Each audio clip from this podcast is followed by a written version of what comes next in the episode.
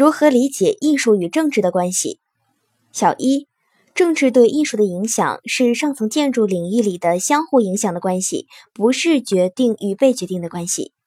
例如，我国以孔子代表的儒家美学强调政治对艺术的影响作用，如成教化、助人伦等；文以载道也反映了政治对艺术的影响。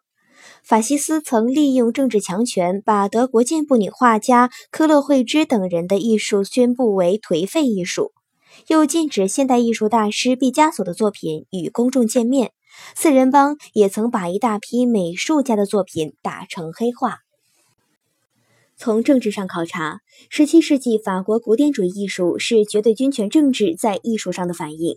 高乃伊的代表作《西德》的内容就是讲个人感情与理性的冲突，理性战胜了感情。封建的家庭义务服从于更崇高的保卫祖国的义务。小二，虽然不能决定艺术的发展，政治对艺术的影响仍然是重大而深刻的。任何艺术作品都或多或少、或隐或现、直接或间接地表现出一定的政治观点或倾向性。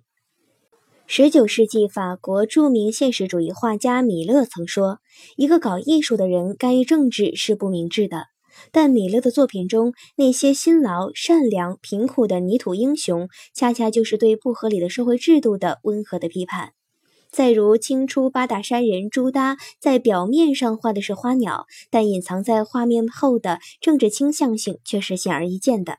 袁四家中的吴镇。弥赞的画中潜藏着巨大的政治倾向和对异族入侵之后的愤满情怀的书写。达利的作品《内战的预感》作于1936年西班牙内乱之前。达利运用超现实主义的手法，以一个巨大的残缺的人体象征受难的群众。大地上撒满了土豆，象征着西班牙荒芜的土地。所有这一切都是对战争的有力的控诉。表现主义画家蒙克的《呐喊》等流露出的对西方现实政治的深度厌恶。小三，政治对艺术既有促进又有阻碍。A，政治集中代表了统治阶级的利益，它拥有占统治地位的精神力量和强大的物质实力。因此，进步的政治可以成为促进艺术繁荣的强大动力。经验丰富的政治家都十分重视意识形态的强大作用，都把文学艺术作为发动群众、组织群众、鼓舞士气、打击敌人的有力武器。法国大革命时期的革命党人要求画家大卫用艺术来弘扬革命、褒奖烈士，因此大卫创作了著名的油画《马拉之死》。不久以后，倾向革命的著名浪漫主义艺术家德拉克洛瓦创作了不朽的名画《自由引导人民》，直接歌颂了1838年的法国革命运动。在中国的抗日战争中，反映抗战生活的文学艺术发挥了巨大的作用，极大地激发鼓舞了士气。其中，《义勇军进行曲》《黄河大合唱》等作品都成为特定政治环境下的杰出艺术作品。在今天，建国大业、建党伟业也成为新时期主旋律电影的代表。B，但也必须看到，文艺对政治服务几乎是政治家的本能要求，也是政治本身的需要。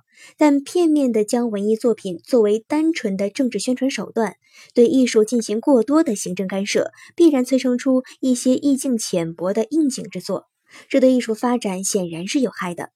文化大革命中千篇一律的高大全的艺术形象，就是政治与艺术失衡的教训。